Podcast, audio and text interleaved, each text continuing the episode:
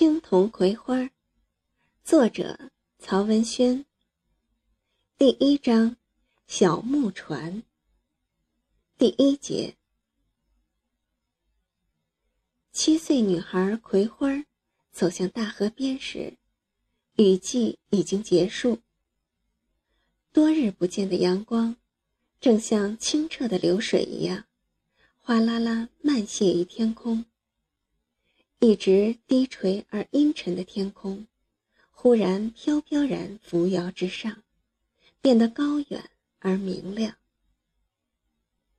草是潮湿的，花儿是潮湿的，风车是潮湿的，房屋是潮湿的，牛是潮湿的，鸟是潮湿的，世界万物都还是潮湿的。葵花穿过潮湿的空气，不一会儿，从头到脚都潮湿了。她的头发本来就不浓密，潮湿后薄薄的粘在头皮上，人显得更清瘦。而那张有点苍白的小脸，却因为潮湿，倒显得比往日要有生气。一路的草。夜夜挂着水珠。他的裤管很快就被打湿了。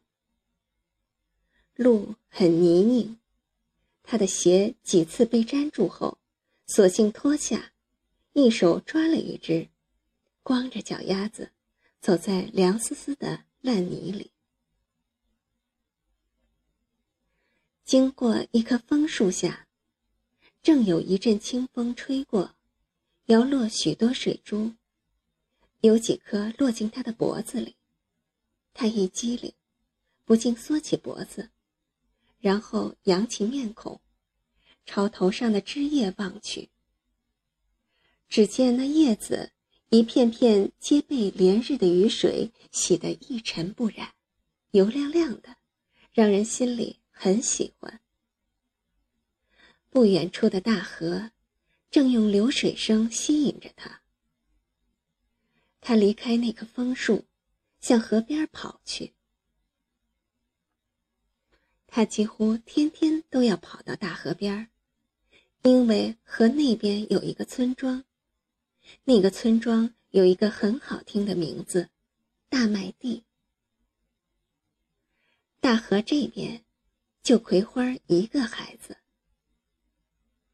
葵花很孤独，是那种一只鸟拥有万里天空，而却看不见另外任何一只鸟的孤独。这只鸟在空阔的天空下飞翔着，只听见翅膀划过气流时发出的寂寞声。苍苍茫茫，无边无际，各种形状的云彩浮动在它的四周。有时天空干脆光光溜溜，没有一丝痕迹，像巨大的青石板。实在寂寞时，它偶尔会鸣叫一声，但这鸣叫声只衬得天空更加的空阔，他的心更加的孤寂。大河这边，原是一望无际的芦苇，现在。也还是一望无际的芦苇。那年的春天，一群白鹭受了惊动，从安静了无数个世纪的芦苇丛中呼啦啦飞起，然后在芦荡的上空盘旋，直盘旋到大麦地的上空，嘎嘎鸣叫，仿佛在告诉大麦地人什么。它们没有再从它们飞起的地方落下去，因为。那里有人，许多人，许多陌生人，他们一个个看上去与大麦地人有明显的区别。他们是城里人，他们要在这里盖房子、开荒种地、挖塘养鱼。他们唱着歌，唱着城里人唱的歌，用城里的唱法唱，歌声嘹亮。唱的大麦地人一个个竖起耳朵来听。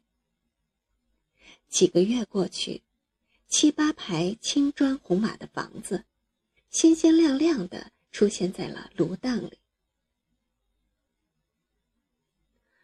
不久，竖起一根高高的旗杆。那天早晨，一面红旗升上天空，犹如一团火，静静的燃烧在芦荡的上空。这些人与大麦地人似乎有联系，似乎又没有联系。像另外一个品种的鸟群，不知从什么地方落脚到这里。他们用陌生而好奇的目光看大麦地人，大麦地人也用陌生而好奇的目光看他们。他们有自己的活动范围，有自己的话，有自己的活儿，干什么都有自己的一套。白天干活，夜晚开会。都到深夜了，大麦地人还能远远的看到这里依然亮着灯光。四周一片黑暗，这些灯光星星点点，像江上、海上的渔火，很神秘。这是一个相对独立的世界。不久后，大麦地的人。对他就有了称呼，五七干校。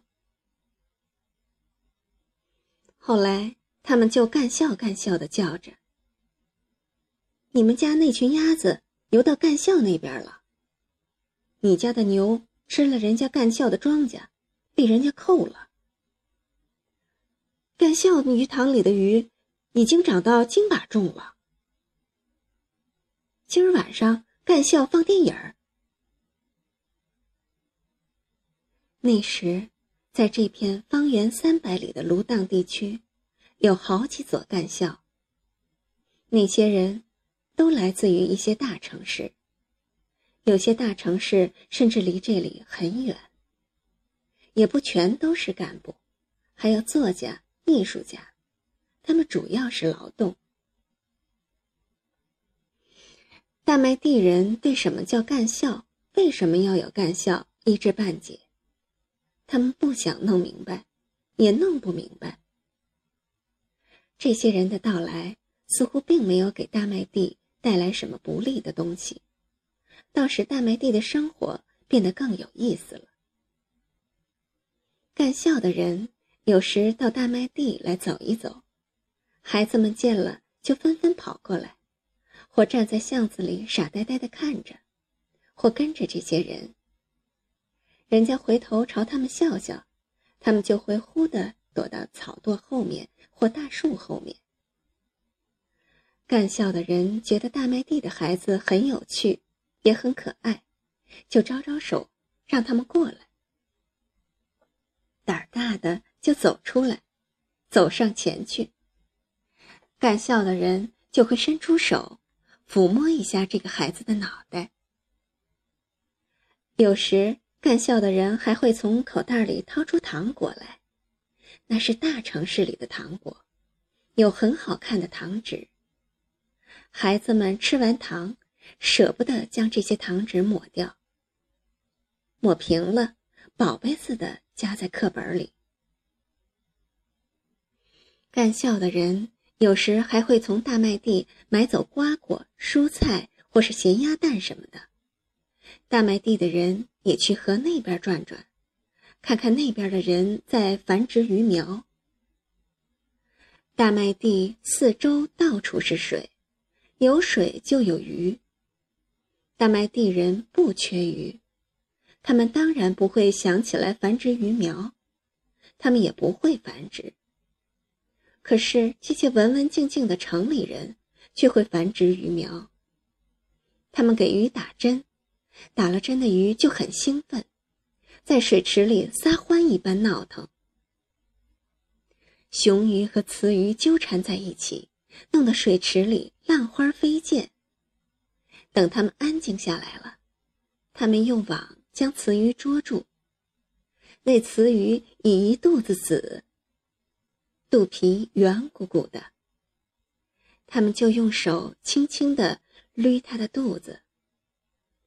那雌鱼好像肚子胀得受不了了，觉得捋得很舒服，就乖乖的由他们捋去。捋出的籽放到一个翻着浪花的大水缸里。先是无数亮晶晶的白点，在浪花里翻腾着翻腾着，就变成了无数亮晶晶的黑点。过了几天，那亮晶晶的黑点就变成了一尾一尾的小小的鱼苗。这景象让大麦地的大人小孩看得目瞪口呆。在大麦地人的心目中，干校的人是一些懂魔法的人。干校让大麦地的孩子们感到好奇，还因为干校有一个小女孩，他们全都知道他的名字——葵花。